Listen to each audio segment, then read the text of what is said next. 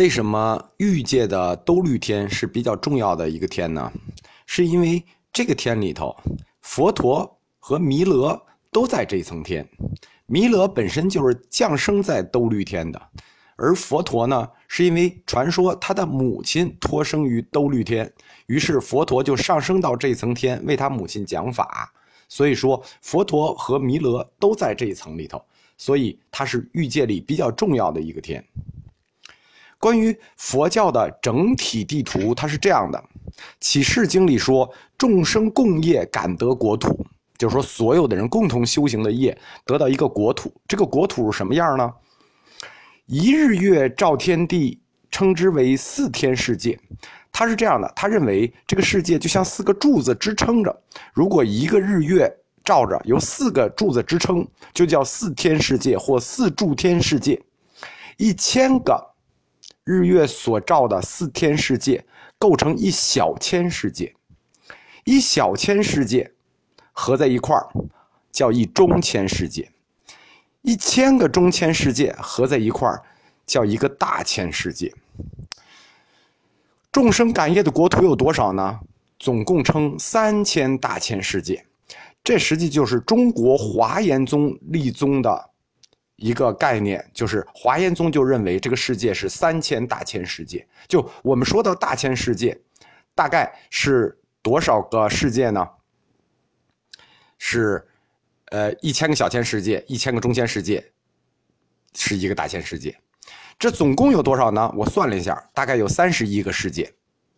这种宇宙观当时听起来非常的离奇，但今天看就非常的科学了。对吧？就是难道我们地球外就没有地球吗？这个宇宙里大概有多少个像我们这样的世界呢？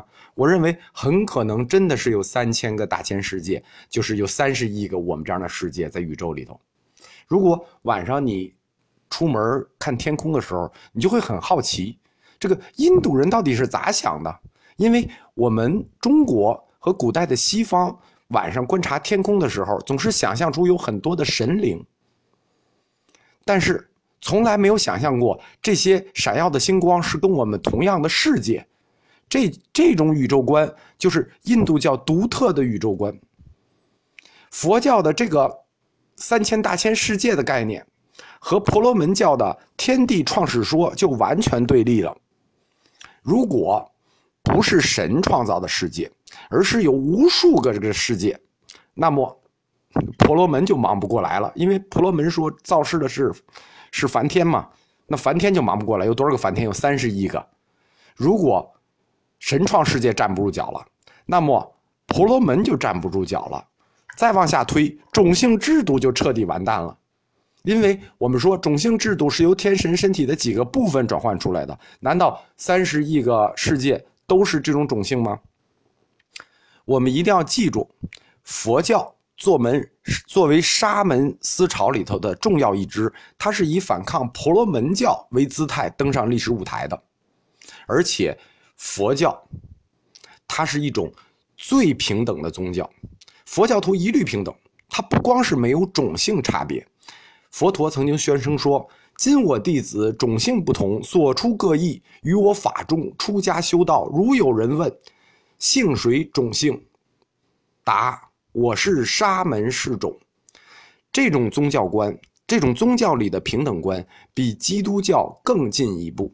因为在基督教下面，大家是神下平等，就是说有一个超神超我，在这个超我下面，所有的人是平等的。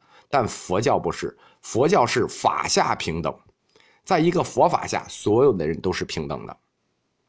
好，我们就把戒定慧的定全部说完了。我们再来说戒定慧三学里的慧，因为戒定慧这三学都是解脱的法门，修哪一个都可以解脱。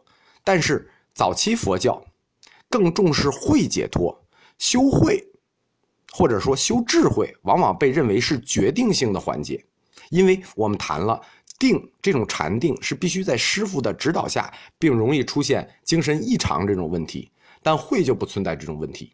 这个“慧”和中文的意思“智慧”是一样的。从佛教的方法论上讲，就是一种内省观，就是人向自己内省。因为内省的个人体验不同，所以导致佛教的慧学就特别的发达。这也是佛教哲学之所以丰富多彩的重要原因。在中国，慧学分成两支，一支叫义学，就是专门研究佛教哲理和佛教哲学的，比如一切有部、唯识宗；还有一个分支叫格言学，就是我们说的像禅宗这样的宗派。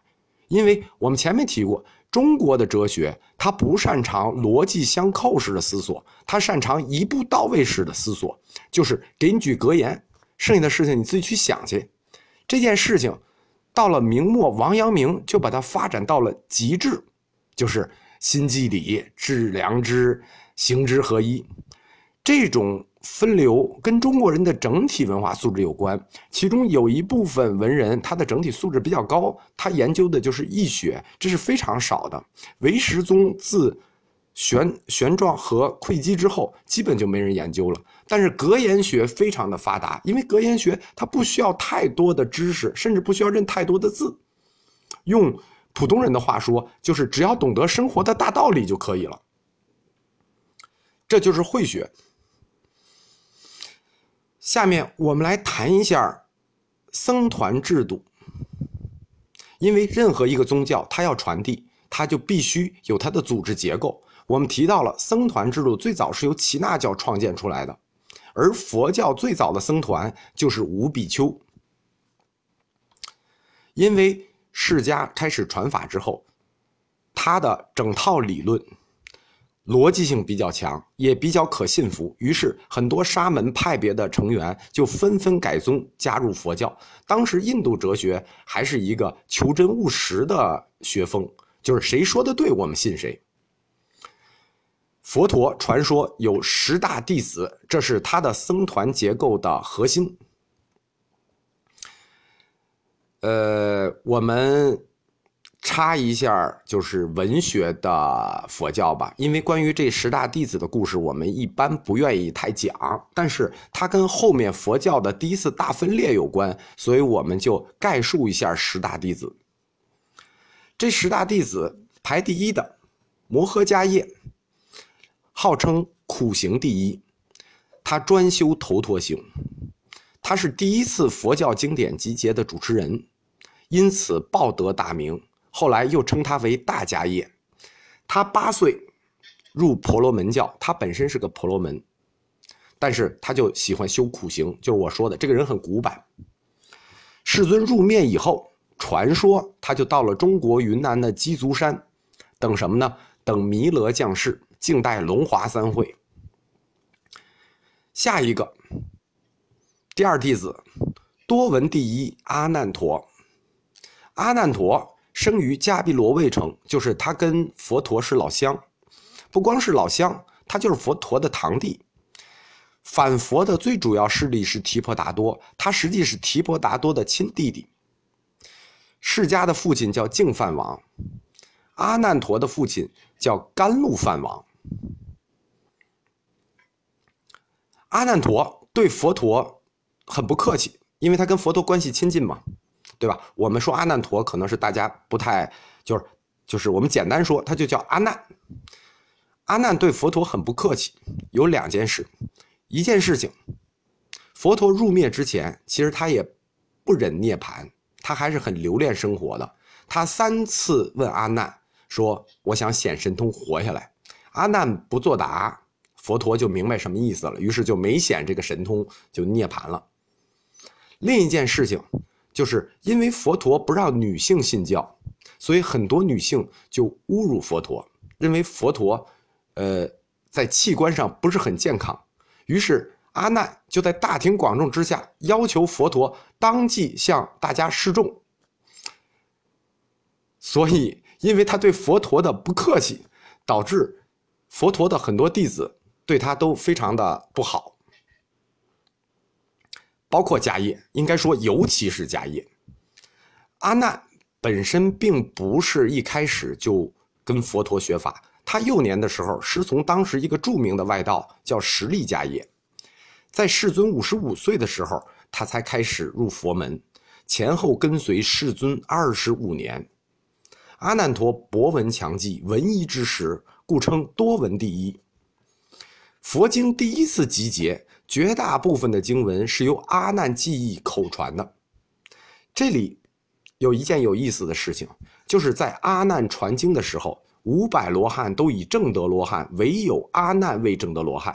原因是什么呢？就是我们前面说的，因为他跟佛陀的关系很亲近，他对佛陀平时就很不客气，所以迦叶也好，其他弟子也好，就是大家都不带他玩他还没有证得罗汉，但是需要他传法，怎么办呢？于是给他了一个快速毕业，然后由他现场传经。其他宗派为了侮辱阿难，曾经在经里造谣说阿难相貌俊俏。颇得妇女爱慕，所以他的一生桃花运不断。其实不是这样的，造谣者尤以禅宗为盛，因为禅宗是以迦叶为自己的祖师的，所以以禅宗侮辱阿难为最多。实际的原因是因为阿难说服了佛陀，让女性信众出家。佛陀本来是不要让女性出家的，但是阿难多次跟他提。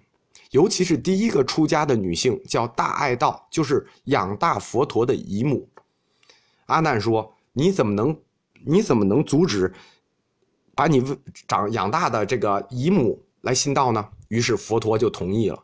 所以阿难非常受女性信众的爱戴。出家的呃尼安很多地方都供有阿难塔。在佛入灭后二十年，阿难陀。灭度，葬于王舍城竹林金舍之侧。传说他在入灭之前到鸡足山去找迦叶，我估计是希望得到迦叶的谅解，因为大家都觉得佛陀灭度跟他有关。但是是否迦叶谅解了他，我们不知道。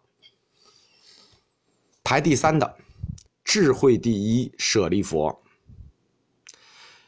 舍利佛这个名字的来源，其实是指一种鸟的眼睛。